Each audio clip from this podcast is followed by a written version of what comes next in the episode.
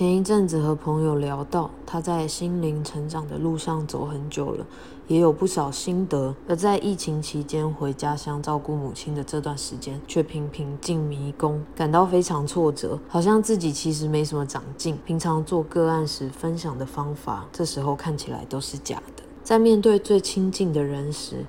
我们的影响力往往是最小的，因为彼此之间过去累积的千丝万缕，让心意的穿透变得复杂。这时就也容易产生以此二度打压自己的情形。